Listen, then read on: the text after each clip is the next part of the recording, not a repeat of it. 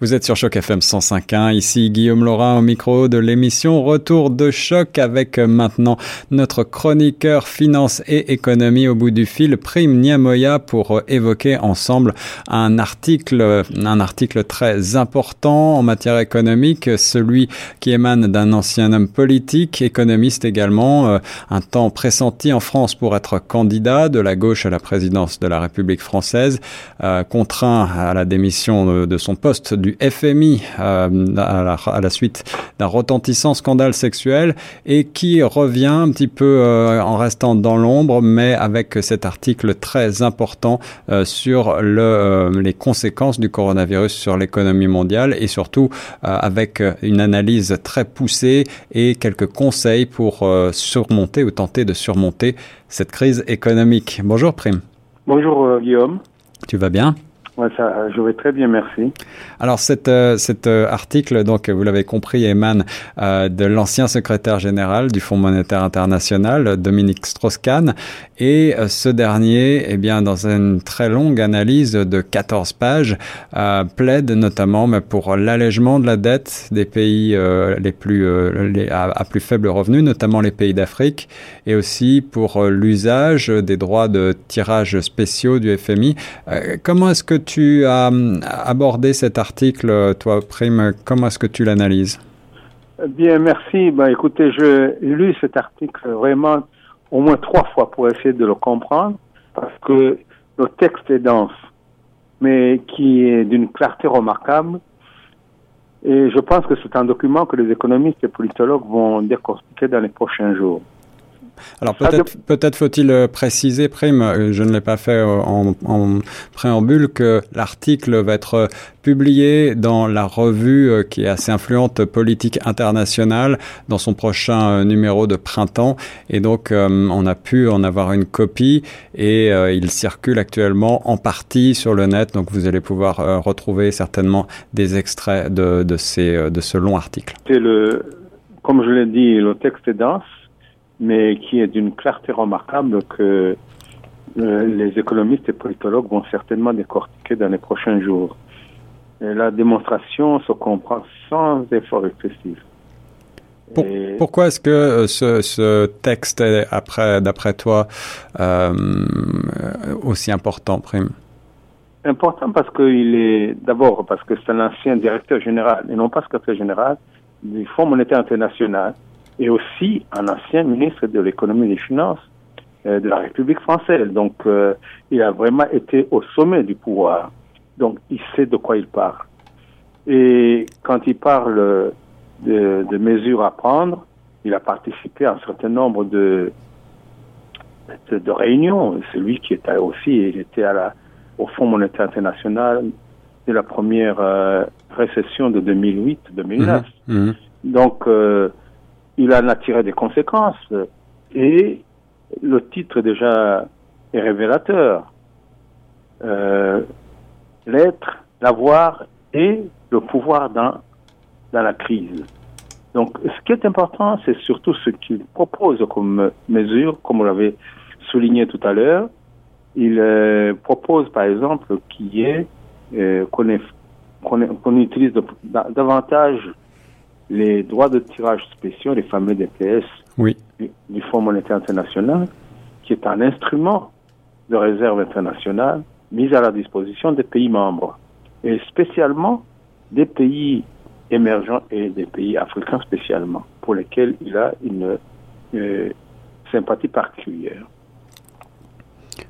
Il faut aussi euh, donc souligner que d'emblée, il se met à comparer, comme d'autres l'ont fait avant lui d'ailleurs, hein, la, la, crise que l'on vit actuellement avec celle de 2008, mais il s'empresse de préciser que euh, finalement il n'y a quasiment rien à voir, que celle-ci va être plus euh, plus dense, plus longue peut-être, plus importante en tout cas euh, fondamentalement sur le sur le long terme, euh, mais il donne effectivement un certain nombre euh, d'idées pour euh, tenter bah, de hum, faire en sorte que les dégâts soient limités.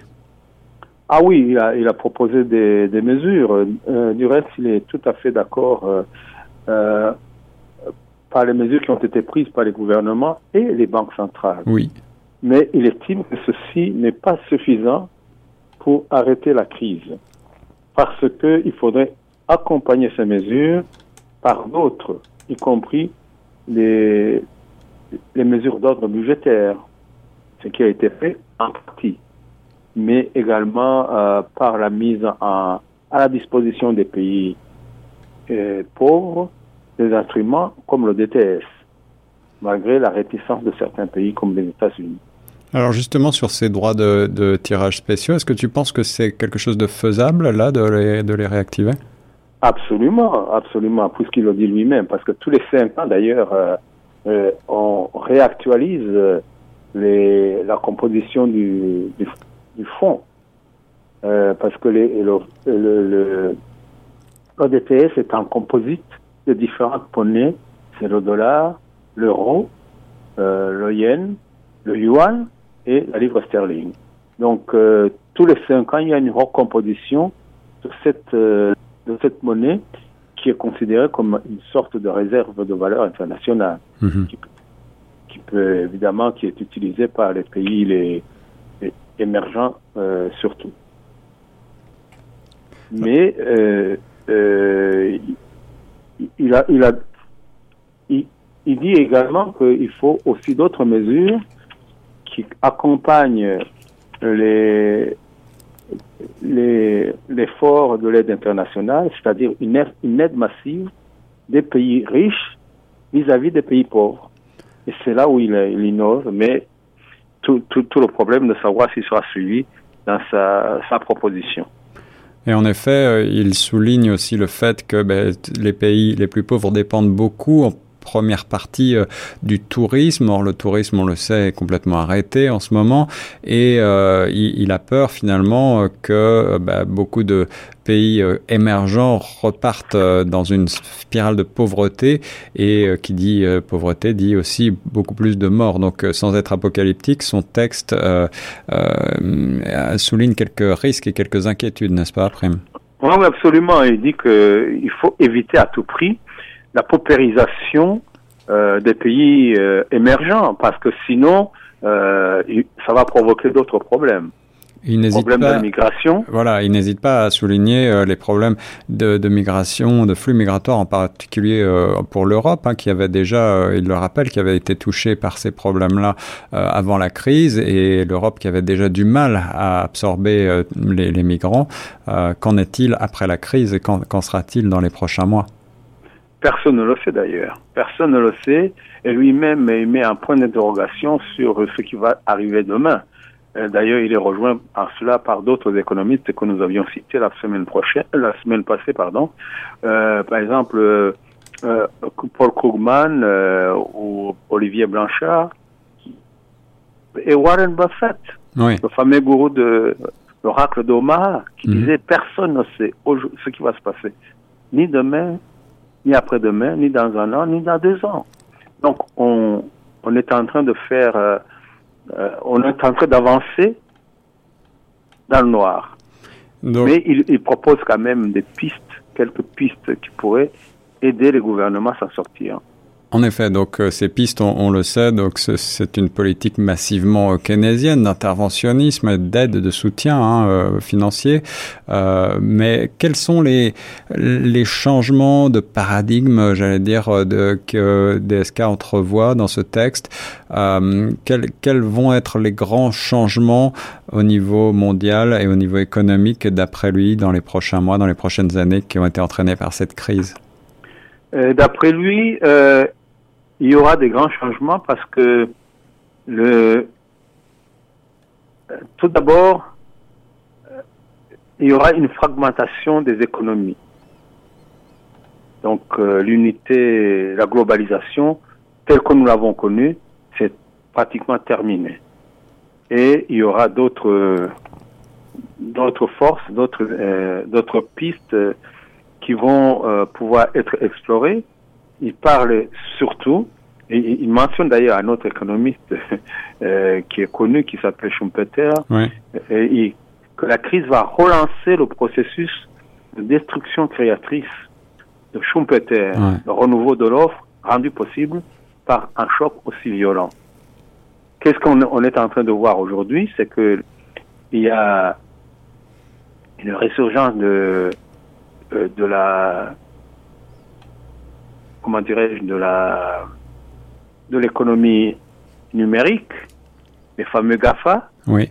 Hein, qui vont être les, les, gagnants de cette, euh, de cette crise. Et on le voit déjà dans ce qui se passe au niveau de la, euh, des, des, marchés financiers. Les cours d'Amazon, de, de, de, Microsoft, etc. sont en train de flamber. Tandis que, par exemple, les, les cours des, des sociétés aéronautiques sont en train de, de chuter dramatiquement. Donc, il y aura des industries qui vont disparaître, ça c'est le nouveau paradigme, et d'autres qui vont émerger.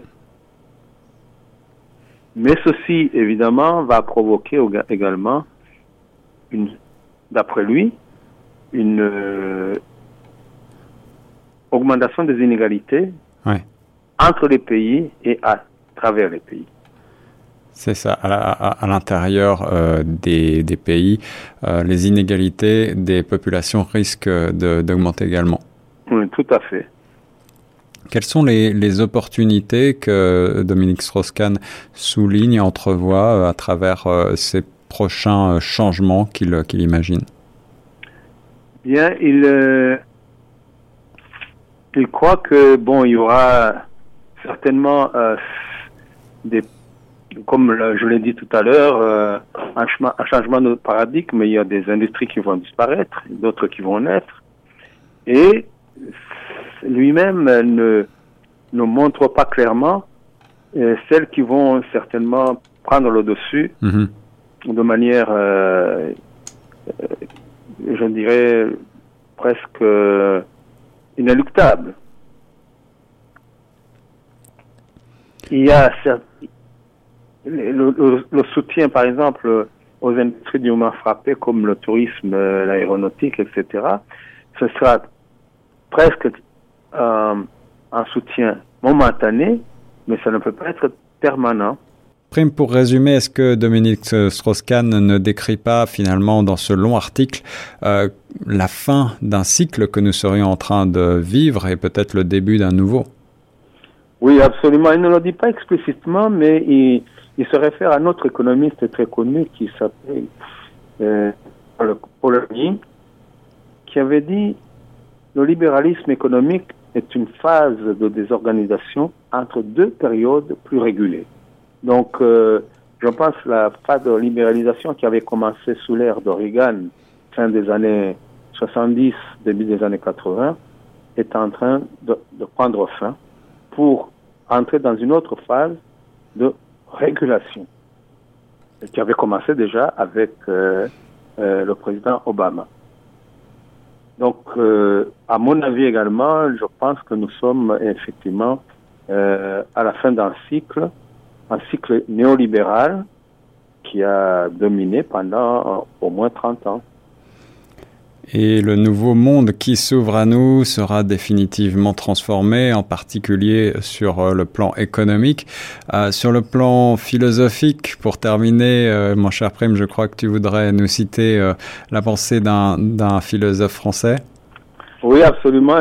Tu m'as donné à, lire le, le, philosophe André Comte-Sponville, dont j'avais lu il y a quelques années déjà. J'avais déjà lu il y a quelques années de cela un livre de André Comte-Sponville, Le capitalisme est-il moral? Ce fut d'ailleurs à l'époque euh, un succès de librairie. Et j'ai lu le, texte que tu m'as envoyé, intitulé La vie, la mort fait partie de la vie. Et là où je suis d'accord avec lui, c'est que euh, c'est vrai qu'il ne faut pas faire de la santé la valeur suprême et qu'il faut plutôt euh, donner la priorité des priorités aux enfants et aux jeunes en général, mais à notre philosophe, je pense que c'est Söderling qui disait que le bonheur, une grande partie de notre bonheur vient de notre bonne santé. Donc il y a également ici également euh, un autre équilibre entre deux philosophes. Voilà, la boucle est bouclée.